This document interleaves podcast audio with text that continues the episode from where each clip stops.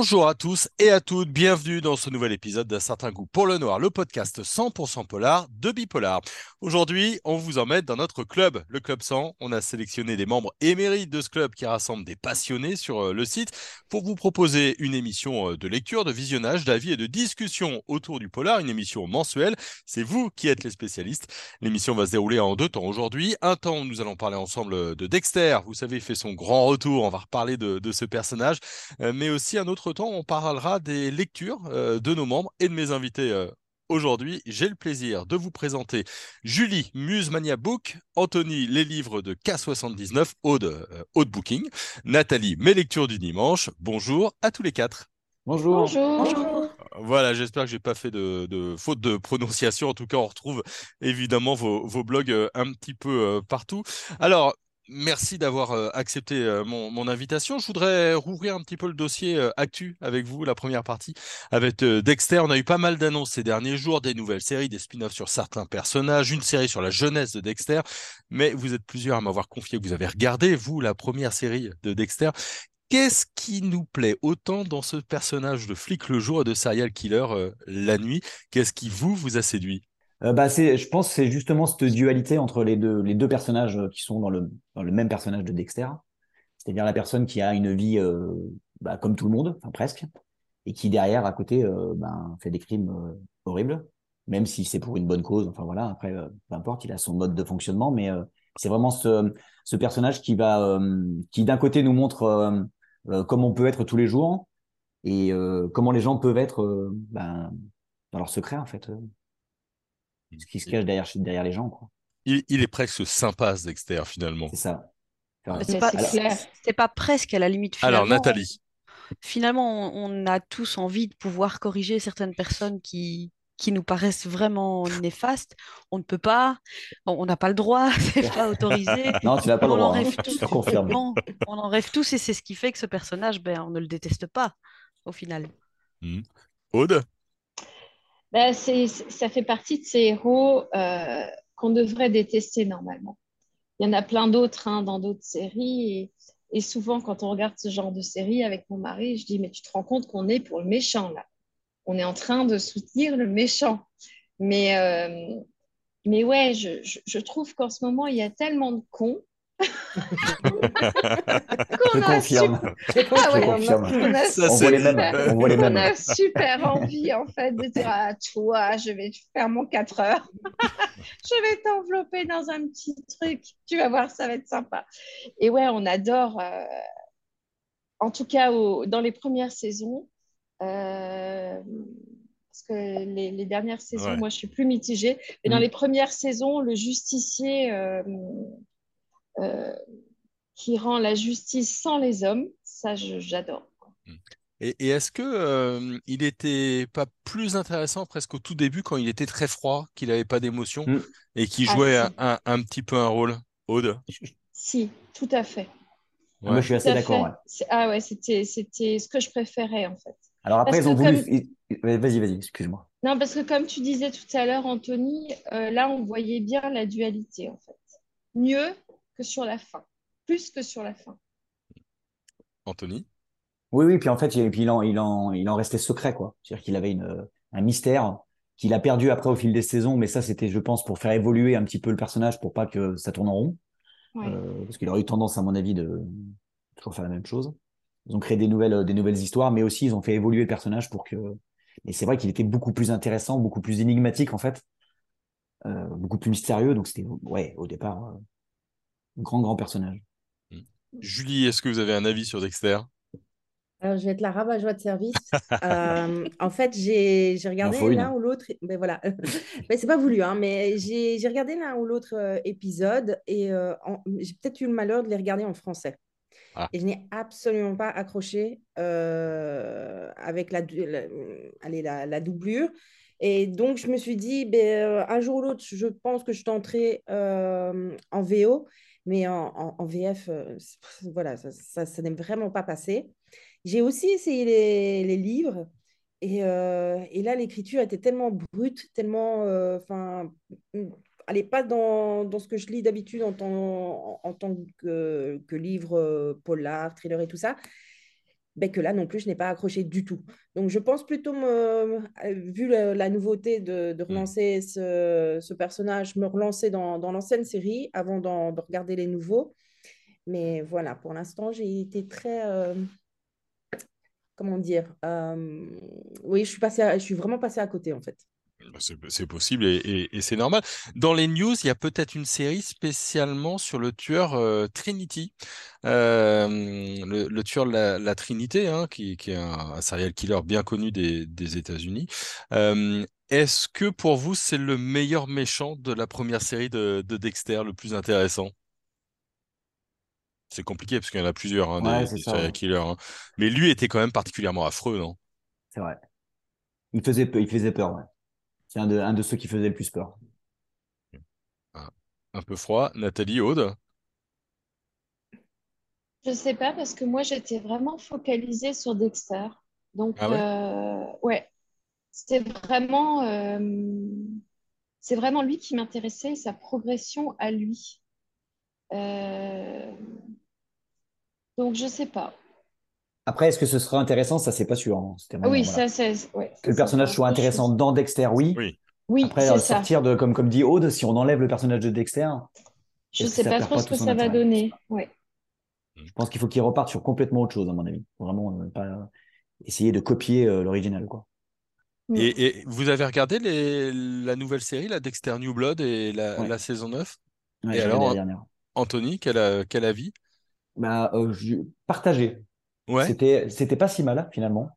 Je, vraiment, je voulais pas y aller parce que j'aime pas quand on, quand on tire sur les choses. Euh, enfin, je, veux dire, ils le font déjà avec tous les, les films euh, au cinéma tous les jours. Ils tirent sur le, ils tirent sur Star Wars jusqu'à ce qu'on n'ait plus de Star Wars. Enfin voilà. Et tout ça mm. en ce moment, ils sont en train de faire ça avec tout.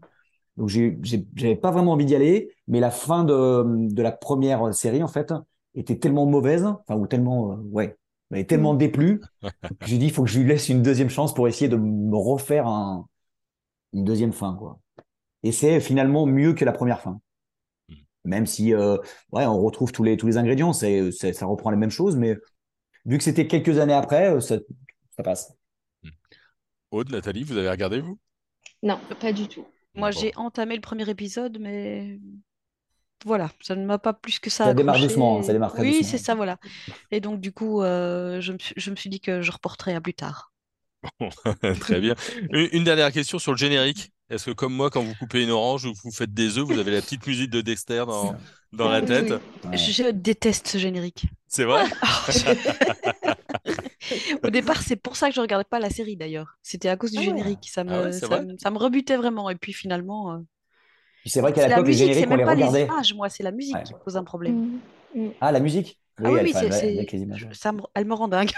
et, et, et, pourquoi? Parce qu'elle est relativement légère ou en décalage par rapport à, à la série, qui est quand même l'histoire d'un flic serial killer? Oui, c'est peut-être ça. Enfin, ça me paraissait pas. Ça ne me motivait pas à regarder, en fait, au départ. La, la première fois que j'ai vraiment regardé, c'est parce que je suis arrivée en cours d'épisode et... je me suis dit, oh, mais c'est chouette, en fait. Et puis, euh, ah, mais c'est ça, cette musique euh, infâme. ouais, et en même temps, toutes les images ont un double sens dans le générique, donc c'est. Euh, ouais. Quand on, voilà. C'est clair. Il donne, plutôt, euh, plutôt le ton. Bon, bah ok. Eh ben, merci beaucoup pour, pour Dexter. On va ouvrir un petit peu la porte de, de vos lectures, de vos dernières lectures tous ensemble. Vous avez chacun et chacune donné deux titres que vous venez de, de, lire. Julie, je vais vous passer la parole avec ta seule issue de Gilles euh, Christian, euh, qui, est, un, titre euh, qui nous balade un petit peu dans les montagnes norvégiennes avec un père et sa fille qui sont en, trek et malheureusement ça va mal tourner. Dites-nous un petit mot, qu'est-ce qui vous a plu dans, dans ce polar-là? Alors, ben moi, pour l'instant, j'aime bien allier mes, mes, lectures par rapport à, à, la saison. Je ne sais pas pourquoi, parce qu'avant, je ne le faisais absolument pas. Et euh, ben ici, ben, vu que ça se passe en hiver, euh, début janvier, ben, c'était vraiment l'occasion de, le sortir de, ma pile à lire. Euh, c'est un huis clos vraiment en, pleine, nature, donc ça, c'est vraiment très bien pour se dépayser, parce que moi, j'habite en ville, en Belgique, mais en ville. Donc là, c'est vraiment un grand espace, la neige, la montagne, enfin tout ça. Et euh, oui, c'est un thriller de survie, mais euh, très dépaysant, très, euh, enfin, il ne demande pas de, réfléchir de midi à 14 heures. C'est, la, la traduction est, vraiment parfaite de Samuel Todd. Et voilà, moi, franchement, il m'a, vraiment permis de, de m'évader un bon coup du quotidien. Et c'est ça que j'ai vraiment apprécié. C'est pas la, enfin, je pense pas que ça soit le thriller peut-être de l'année, mais en tout cas, de, de mon mois de janvier, euh, il tiendra une place importante. Ah bah ok, bah écoutez, on, on- on note ta seule issue de Gilles euh, Christian. Euh, on va rester dans les Grands Nords euh, avec vous, Anthony. Vous nous avez sélectionné une saison pour les ombres de R.J. Ellory. C'est un, un auteur évidemment qu'on connaît bien.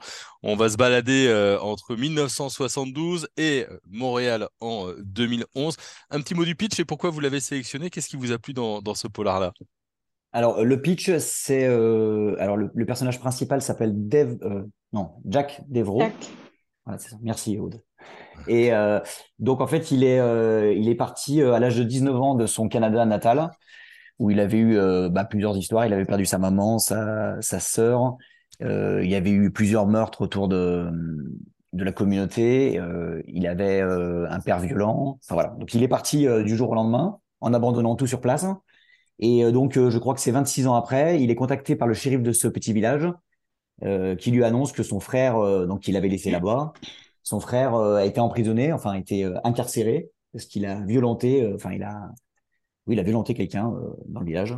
Et donc, ben Jack Devro en profite pour retourner sur les lieux de, son enfance et donc à ce moment-là revivre tous les moments du passé. Et Ellory, souvent cité comme un grand auteur, et c'est un, un, grand auteur, il manie très bien le suspense hein, et, les personnages. Ouais, c'est ça. Et enfin, surtout les personnages, plus que le que, le suspense. Et, euh, et je le dis souvent, j'ai un, une relation un peu particulière avec lui parce que je suis pas tout le temps convaincu à 200%. C'est-à-dire qu'en fait, il a fait des livres qui sont des, des chefs-d'œuvre, vraiment. Et je pense que celui-ci est pas loin de, d'en être un.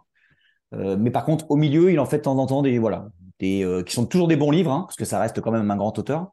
Mais euh, on a quand on s'habitue à voir des chefs-d'œuvre, c'est euh, voilà, il y a un petit peu de déception des fois et on se dit ah, dommage là il avait euh, voilà, il avait une idée mais ça marche pas.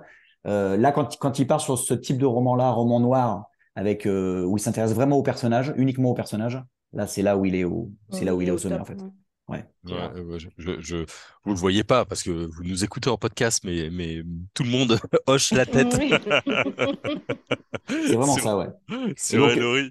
Mais alors, Là, on est, on ouais. est sur euh, du euh, Seul de silence qui était euh, son chef-d'œuvre euh, Ouais. originel. Euh, il y avait eu aussi le, le chant de l'assassin qui était un peu dans ce même genre de- d'esprit. C'est vraiment, il prend des personnages lambda comme ça et euh, euh, dans des petites communautés toujours un petit peu retirées et il laisse faire en fait l'être humain. Enfin, il nous dévoile un peu ce que de quoi l'être humain est capable, quoi. Ouais.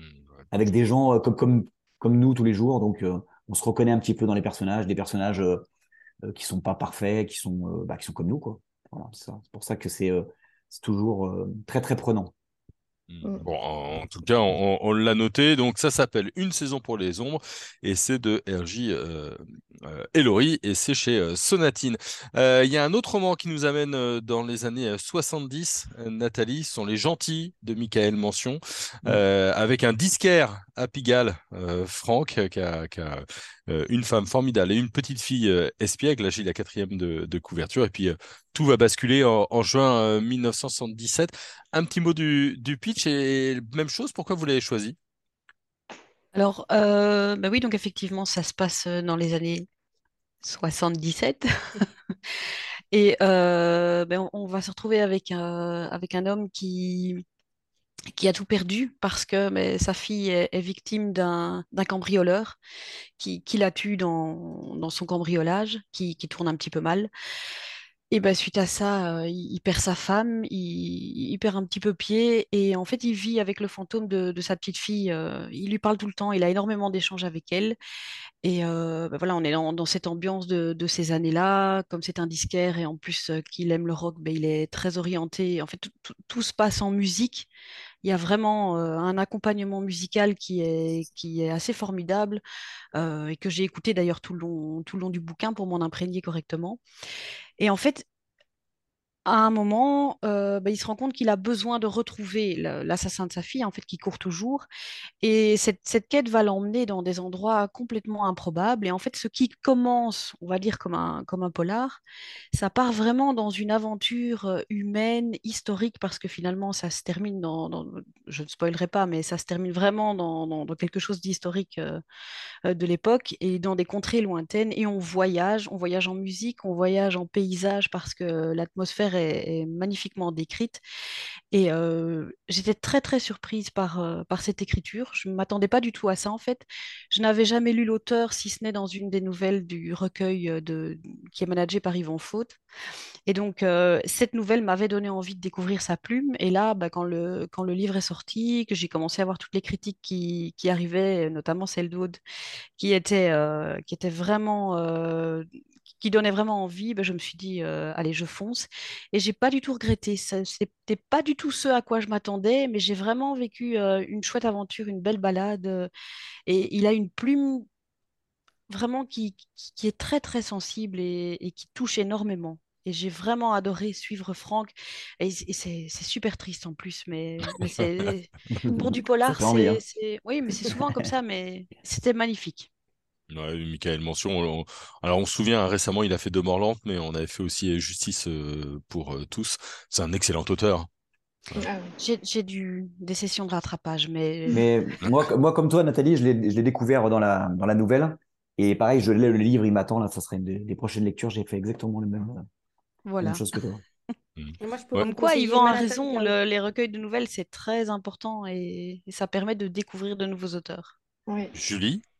Ah ben moi, je vous conseille euh, Manhattan Chaos euh, pour ceux qui aiment comme ça allier euh, écriture et musique. Parce que là aussi, bon, je vous, je vous dirai rien, mais le personnage principal est un, un musicien réputé internationalement. Et c'est vrai, là, l'écriture est un peu plus, plus comment je dirais, plus brute, plus... il part pas dans des, des longues phrases euh, et tout ça, mais euh, voilà, c'est un style tout à fait particulier que je pense qu'il pourrait vous plaire aussi. Vous, C'est vous l'avez compris, nous sommes entre spécialistes. Manhattan Chaos qui se, qui se déroulait aussi en 1977. Voilà, il y a peut-être un truc à creuser Ouais. euh, Voilà. du côté de Michael. Du côté de son âge, à mon avis. mention. Euh, mais c'était, c'était très bien, ces 70. Bref, euh, Aude, on, va partir avec vous euh, à l'automne 1990 avec Ce qui est enfoui de Julien euh, Freux. Alors, euh, va falloir faire un exploit parce qu'en préparant, vous nous avez dit Ah, c'est impossible d'en parler sans trop dévoiler. Et pourtant, c'est ce que je vais vous demander car je suis, je, suis la cruauté incarnée, Aude. Bon, puisqu'on parlait de série tout à l'heure, je peux faire un, je peux faire un petit parallèle qui est pas trop spoilant. Euh, donc, on se situe entre Stranger Things et Stephen King. Voilà. Euh, C'est marqué sur le bandeau. C'est marqué sur Ouais, le c'est bandeau. bien. euh, Voilà. En même déjà. temps, euh, pour avoir discuté avec l'auteur, euh, ce manuscrit était dans un, dans un tiroir avant que Stranger Things sorte sur Netflix. Donc ça aussi, c'est assez intriguant. Donc ça commence par une disparition de, de- de- d'ados. Euh, c'est la rentrée. Euh, le proviseur accueille tous les élèves, leur demande de ne pas se disperser dans la forêt, de rentrer toujours accompagnés, etc. Et puis, euh, évidemment, il y a un petit gamin euh, qui va désobéir parce qu'il est harcelé par ses camarades. D'ailleurs, le, le- le harcèlement est assez présent dans, dans- le bouquin. Et c'est l'histoire d'un quatuor, donc trois garçons, une fille, qui vont en fait euh, s'allier. Et euh, le papa de, de- la petite fille euh, est flic. Et il va enquêter sur des disparitions qui ont lieu dans cette petite ville. hein. ça se passe en France. hein, pas... Et l'auteur est français. hein. Pour ça que je... Vraiment, faut, faut, faut, faut le découvrir parce que c'est... Je trouve que c'est rare d'avoir une imagination aussi prolifique.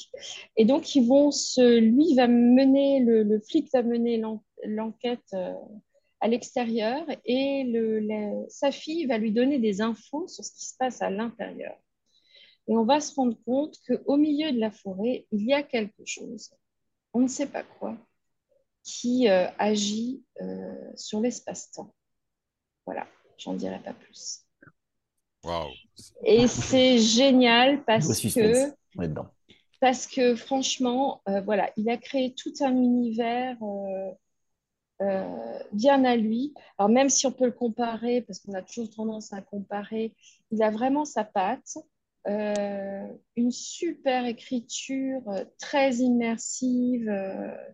et on retrouve en fait ce- cette thématique de, de l'amitié au sens où nous, on l'a vécu, je pense qu'on a tous un peu le même âge, euh, sans portable, sans réseaux sociaux, euh, sans euh, tout ce qui peut aujourd'hui nuire aussi à l'amitié, la vraie, la forte, celle que celle qu'on on garde toute sa vie, quoi. Donc ça, c'est assez génial. Et j'ai eu l'occasion de discuter un petit peu avec lui. Je lui ai demandé en fait où il avait été caché ces dernières années. Parce que c'est impressionnant. Premier roman, Actes Sud. Euh, moi, j'ai trouvé ça bluffant. Au niveau Et- de l'imaginaire, c'est génial. Et il a quel âge? Enfin, quel âge à peu près, hein, je veux pas savoir. voilà. Je dirais entre 30 et 40. hein. Ouais, d'accord. Ouais. Il pensait qu'il n'avait pas de talent. Et il écrivait déjà autre chose ou euh, non? Non, il a Euh, commencé, il a commencé à écrire ça, puis il l'a laissé dans un tiroir en disant ça marchera jamais, c'est pas bon, euh, voilà. Et puis, euh, et puis il l'a ressorti, il l'a retravaillé, il l'a continué. Et qu'est-ce qu'il a bien fait? Parce que qu'est-ce que c'est bien. Je regrette vraiment qu'on n'en On va y aller, entende alors, pas plus parler, quoi. Oui, c'est vrai, c'est vrai. Ah Moi, ouais, découvert c'est sur les vraiment- chroniques, mais on n'entend pas parler Ouais. euh, plus que ça. C'est vraiment bien. C'est très Bon, bon. euh, Ju- Julien Freux, donc chez Actes Sud avec ce qui est enfoui, vous avez compris. Euh, Aude est emballée par euh, ce, premier roman. Eux, ce sont plutôt euh, des vieux de la vieille, m'en voudrait si ils savaient que je parle comme ça. Mais c'est Nos âmes au diable de Jérôme Camus et Nathalie Hugues, donc euh, un duo évidemment de choc hein, dans le monde euh, du polar, euh, duo d'auteurs euh, et euh, d'autrices. Et ce roman là qui est sorti en, poche, c'est d'abord le, roman malheureusement d'une disparition d'une petite fille de 10 ans et d'un engrenage, euh, comme souvent parce qu'on va se rendre compte que tout cela a des conséquences. Nathalie, dites-nous-en un petit mot. Alors, euh, on a l'impression parfois que au sujet des disparitions, tout a déjà été écrit, qu'il n'y a plus rien à découvrir. Et là, euh, ben là, je pense que une claque comme ça, on en prend rarement. Donc, je l'avais beaucoup vu passer aussi sur les réseaux. J'avais, hésité, puis finalement, la sortie en poche m'a décidé. Je me suis dit, allez, j'y vais. Et je me suis dit, mais pourquoi je l'ai pas lu avant? Et donc là, on va, on va suivre euh, des parents, enfin, surtout une maman qui, qui, voit sa fille disparaître, qui a, bah, comme à mon avis souvent dans les disparitions, bah, qui va faire tout le cheminement de se dire est-ce que je, est-ce que c'est ma faute, est-ce que j'ai pas été assez présente? Et qu'est-ce qu'elle devient? Et, et puis il y a cette incertitude parce qu'on on leur demande d'enterrer leur enfant, mais on, va, on va enterrer un cercueil vide en fait, et donc elle va jamais perdre l'espoir de savoir si, si sa fille est, vraiment morte ou encore vivante. Et finalement, euh, bah voilà, je ne peux pas trop en dire non plus, hein, parce que ce serait dommage de, dévoiler. Mais donc, on, va- suivre, euh, on va suivre cette maman qui, bah, qui change complètement de vie après la disparition de sa fille. Et on va suivre un peu enfin, des, péripéties qu'on ne peut pas trop expliquer, mais qui vraiment, à un moment, donnent un éclairage euh, incroyable et qui fait très, très peur. Parce que finalement, ben, la plupart d'entre nous, je, je suppose, sont parents. Et, et parfois, on se dit, ben, nous, les parents, il y a peut-être des choses qu'on ne voit pas, dont on ne se rend pas compte. Mm. Et ça, c'est super flippant. Parce que ça, finalement, ça nous renvoie à nos peurs les plus profondes, je pense. En- Encore une réussite, quoi, pour, Ah oui, pour alors là, Nathalie Hugues et, et Jérôme Camus. Encore, C'est encore des- un coup. C'est Ah ouais, ouais. c'est ça, c'est des, au- des, des, des auteurs qui ont, qui ont tendance comme ça à ressortir des, euh, des choses qui sont enfouies, en fait. euh, à nous mettre face à la réalité qui fait peur, en fait. Des choses euh, qu'on maîtrise pas. Et, euh, Mais ce livre est énorme. Oui. Il est énorme parce que parce que on, on, on- on prend des baffes, mais euh, on croit que c'est fini. Et C'est pas fini. Ouais. C'est euh, pour moi, c'était la révélation de l'année dernière. Au Bon. niveau euh, polar thriller, je dois dire que ah bah, été sont- mon, mon premier coup de cœur de l'année. ouais, ils ont fait très très fort. Nos âmes au diable de Jérôme Camus et donc de Nathalie Hugues. Euh, on va revenir avec, euh, pareil, un premier roman avec vous, euh, Julie, L'ombre de Franck Olivier. Alors, ça me fait d'autant plus plaisir qu'on l'a interviewé. Exactement. exactement, sur un prêtre aux États-Unis, un serial killer qui était mort, et puis 20 ans après, on a des meurtres euh, qui portent tous les stigmates euh, de, de ce tueur. Dites-nous un mot, et qu'est-ce qui vous a plu chez L'ombre de Franck Olivier? Ben, Comme, euh, comme vous l'avez dit, c'est un premier, un premier thriller pour euh, cet auteur qui a, qui a déjà fait des, scénarios pour, euh, pour notamment la télé. Ici, on est vraiment dans, à la fois dans le, le thriller très noir, très, enfin, il y a quand même un tueur en série, donc on est un peu dans le Seven, ce genre de choses. Mais en même temps, il, et c'est ça que j'ai apprécié aussi, c'est que malgré le côté très, très noir, très sanglant, il a mis l'accent sur ses personnages. Il a aussi bien euh, travaillé leur psychologie, leur histoire personnelle. Euh, il en fait vraiment des, personnages comme si, comme on pourrait les, retrouver dans, dans la réalité.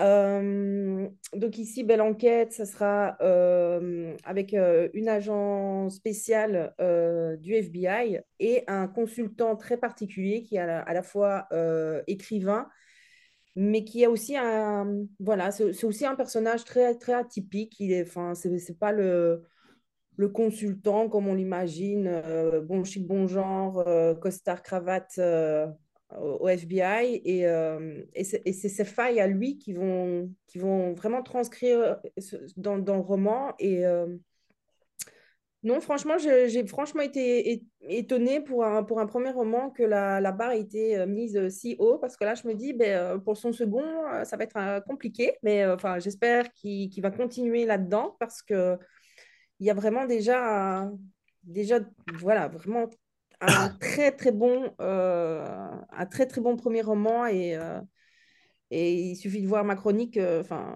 voilà, je n'ai vraiment pas trouvé de, j'ai pas trouvé de point négatif euh, si ce n'est de le finir. Voilà. Et, Ouais, et tu l'as découvert comment?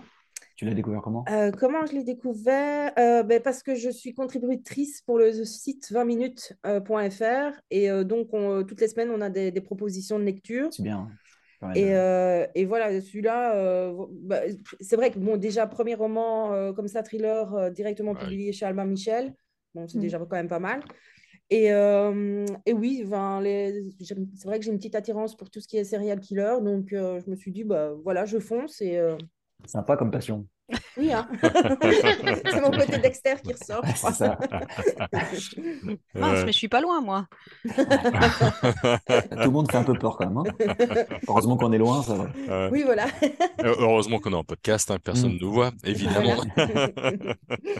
Non, non, c'est vraiment. euh, enfin, c'est un- je, je trouve que c'est un, un roman malin. J'aime bien quand c'est quand c'est Oui. malin comme ça, quoi. Euh, Anthony, on va on va changer un petit peu de, de catégorie, quoique on va parler de La Porte du Vent de Jean-Marc euh, Souvira, avec deux vieillards venus l'un de Chine et l'autre d'Israël, qui ont décidé de se recueillir sur une mystérieuse tombe. Dites-nous plus. Alors ça, c'est vraiment le, c'est le centre de l'histoire. En fait, ça commence comme un, comme un roman de, de gangster, en fait, de mafieux. C'est vraiment, euh, c'est ça. C'est, euh, donc ça se passe, euh, alors qu'est-ce que je dis pas de bêtises, en Picardie.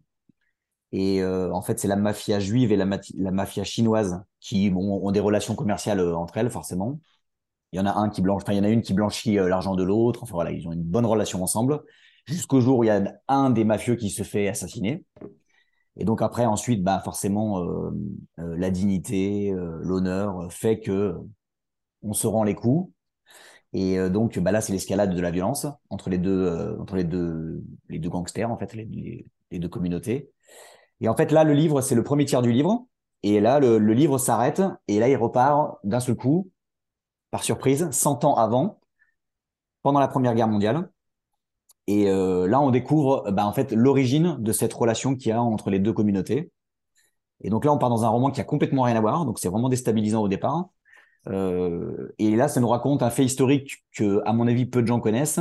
C'est que des, euh, la France avait des relations, avait des concessions commerciales avec la Chine à l'époque. Et donc, ils ont appelé, à la fin de la guerre, ils ont appelé des volontaires de Chine pour venir les aider pour faire de la main-d'œuvre en France. Et il y a, je sais plus combien, un certain nombre de, Chinois qui sont venus en France pour aider euh, ben, euh, pendant que les soldats étaient au front, eux, ils, aidaient euh, la, France dans notre pays, quoi. Et donc là, on va voir toute la. On va suivre un personnage qui s'appelle Zhang. Et en fait, on va voir toute la bah, plein d'aventures avec ses, ses compatriotes et avec les, les gens, avec des Français, avec des Juifs, avec. Enfin, c'est un mélange de toute communauté, de toutes les cultures. Et euh, va se créer une fraternité autour de devant l'adversité. Vont se créer une fraternité qui après va se poursuivre euh, ben, des années plus tard. Et sur la fin du roman, on revient sur la, sur la, sur la période mafieuse avec euh, bah, les anciens qui justement se, mêlent de ça en disant on va pas tout casser pour euh, tout ce qu'on a créé, pas tout casser pour une histoire de, de business ou de voilà. Mais c'est un roman foisonnant, c'est passionnant, c'est presque 600 pages, on s'ennuie pas une seconde et il y a un travail de, de dingue à mon avis de recherche pour euh, historique parce que c'est vraiment il y a vraiment une partie polar et une partie vraiment roman historique qui est vraiment très très intéressante. Donc c'est euh, passionnant, instructif en même temps. Et euh, Jean-Marc Souvira, moi je connaissais pas, je connaissais deux noms. Je sais que c'est quelqu'un qui sort un livre, euh, voilà, il sort pas un livre tous les ans lui. Et là on voit que le, le boulot qu'il y a eu pour faire celui-ci, euh, il pourrait pas en sortir un tous les ans comme ça. Et euh, enfin je pense pas. ou- Et euh, vraiment une très très belle surprise. J'y allais, je savais pas du tout dans quoi je me lançais et euh, je connaissais le nom, je savais que le parce que je, je crois que c'est un ancien commissaire, donc euh, j'aime bien les gens qui ont connu un petit peu la réalité pour euh, qui créent souvent des euh, des personnages super réels. Mm. Et je suis vraiment pas déçu, c'est un très très grand roman. Et ça marche bien aussi, hein, quand on a des petits vieux qui, qui sont d'anciens criminels, non? Vous trouvez pas ce, côté euh, personnes âgées euh, qui ont l'air innocentes et qui pourtant... euh, C'est ça. Non, et puis, et enfin, moi, je suis, je suis un grand passionné de mafia, donc euh, chacun son truc. Hein. c'est les tueurs en série. Moi, c'est la mafia. Je sais pas, je sais pas si c'est mieux. Non, mais c'est- toujours intéressant parce que c'est pareil, ça nous met aussi, c'est toujours le, le côté humain qui ressort finalement, où on se rend compte que ben euh, qu'ils essayent de mettre des règles en place, qu'ils ont des euh, des choses à respecter, que- et que finalement, ça reste que des hommes et qu'à la fin, euh, le résultat est le même. Quoi. On a beau essayer de de se dire qu'on est au-dessus de la mêlée, euh, on Hmm. finit tous pareil. vous À savez, prendre les vous- mêmes. les- Vous savez ce qu'on dit des, des auteurs et des autrices de polar, hein? C'est que souvent ils ont un historique de recherche qui pourrait leur valoir trois ans de prison. J'ai un peu l'impression que c'est pareil pour vous quatre ça, quand même. On va terminer avec euh, Aude. Alors là, on était euh, sur un mix mafia avec euh, des intrigues euh, du passé. Pour quelque chose d'assez inclassable qui s'appelle Demain les ombres de Noël Mhm. Michel. Alors je lis le pitch rapidement. C'est un clan d'humains. Ils chassent, ils cueillent, ils naissent, ils meurent. Ils habitent des tentes de peau. Ils peignent sur des parois de grottes. Où est le polar là-dedans, Aude? Ben oui, polar là-dedans. l'hésitation. euh, ouais. Euh, quand j'ai dit inclassable, c'est pas pour rien. hein. C'est que, oui, alors c'est c'est un, groupe de personnes qu'on suit. Euh, tout est bizarre dans ce groupe de personnes. Ils ont des prénoms euh, un peu bizarres. Ils s'appellent Lune rousse, Neige, Azur, Cascade d'été, Pluie d'étoiles. Ils chassent, ils pêchent, ils cueillent. euh, Ils sont terrifiés par euh, les, frontières de l'endroit où ils vivent qu'ils appellent les confins. Ils croient euh, à des, déesses et au pouvoir des déesses. Et au début, on est dans le flou le plus total dans ce livre. On ne sait pas du tout où l'auteur nous emmène. Et puis, euh, on se rend compte que des savants un peu fous ont recréé grâce à l'ADN l'homme de Néandertal et que ce petit groupe, euh, ben, il vit bien de nos jours et qu'on l'a euh, collé dans, une, dans un endroit isolé du Morvan. Petit salut à Sandrine Colette. C'est chez elle. Et euh, évidemment, euh, comme l'homme ne sait pas s'arrêter, euh, on va décider de leur mettre dans les pattes des sapiens, donc nous. Et j'en dirai pas plus parce que hum, on va de surprise en surprise dans ce livre. L'auteur a une imagination et de dingue. Elle a créé un, un monde euh, totalement, euh, totalement à elle, et alors super crédible. C'est Hmm. ça qui est génial, c'est qu'à aucun moment on se dit non mais ça, ça pourra jamais arriver. Si, ça peut arriver. Et en fait, elle va très très loin, et quand on, quand on croit qu'on on a euh, les clés, eh ben, il y a un élément qu'elle vient rajouter qui change complètement la donne. Et c'est génial. Jusqu'à la fin, c'est génial. Alors, c'est pas un thriller, c'est pas un polar, c'est pas un roman noir, c'est un je sais pas quoi, euh, mais euh, c'est fantastique. Alors, moins on en sait sur ce livre, mieux c'est. Euh, il y, a, y, y, a, quand même eu des, des journalistes qui ont. Ah. Ouais, ouais. Chez l'histoire. Ouais, complètement, de A à Z. Euh, ouais, je lui ai mis un petit mot euh, au monsieur euh, sur Facebook. Parce qu'elle elle surveille Aude, hein. attention, faut pas, Ouais, Attention, moi, ouais, je- ouais, faites gaffe Là, à vos chroniques. franchement, ouais, là, franchement, tu déconnes, quoi. Et en plus, il, il écrit, donc il, il- il sait bien que, voilà, on ne fait pas ça. C'est c'est- c'est- c'est- c'est trop dommage. C'est pas, on en, encore une fois, ce livre-là, on n'en parle pas. C'est super bien écrit, c'est très prenant. Euh, c'est différent de tout ce qu'on peut lire de, de, de- d'un, polar classique qui n'est pas désagréable, hein, parce que on aime tous les polars, les thrillers un peu plus classiques où euh, on est embarqué et où c'est de la distraction pure. Là, en plus, ça interroge notre humanité et notre inhumanité, parce que la science euh, a ses limites aussi. Mhm. Et euh, dans ce livre, elle montre bien que justement, il n'y a pas de limite, qu'on peut tout faire. Donc, c'est c'est très intéressant. S'il croise votre chemin, allez-y, c'est vraiment bien. Bon, on va pas en dire trop trop, mais juste Non. signaler donc que Demain les hommes, euh, les ombres, pardon, de Noël Oui. euh, Michel, c'est aux éditions du Bruit du Monde. Euh, voilà, éditeur qu'on qu'on aime bien. Euh, je regardais un petit peu les notes là sur euh, Babelio, Amazon Co. Tout est dithyrambique. Hein. Vraiment, j'ai Oui. rarement vu autant de, de, de bonnes notes. Un grand merci euh, à vous quatre, en tout cas. Mais de rien. Merci. Voilà. Merci à vous. On, va recommander de reprendre, de réécouter l'émission avec euh, un crayon et un papier pour noter un petit peu tous ces conseils de lecture. hein. Un grand merci donc Julie, Musemania Books, comme ça je, je redis un petit peu tous les, les blogs euh, et où vous retrouvez Anthony, les livres de K79, Aude, Aude Booking et Nathalie, mes lectures du dimanche. Un grand merci à vous quatre encore. Et puis, bah, un certain coup pour le noir, hein, vous le savez, c'est plusieurs émissions par semaine. Il y a un peu plus de 200 émissions maintenant dans le catalogue à pouvoir euh, réécouter et passer du temps euh, avec nous. Et puis, abonnez-vous, comme ça, vous aurez la petite notification à chaque nouvel épisode. Merci à tout le monde et bonne journée. Merci, Bonne bonne journée. journée. Au revoir. Au revoir.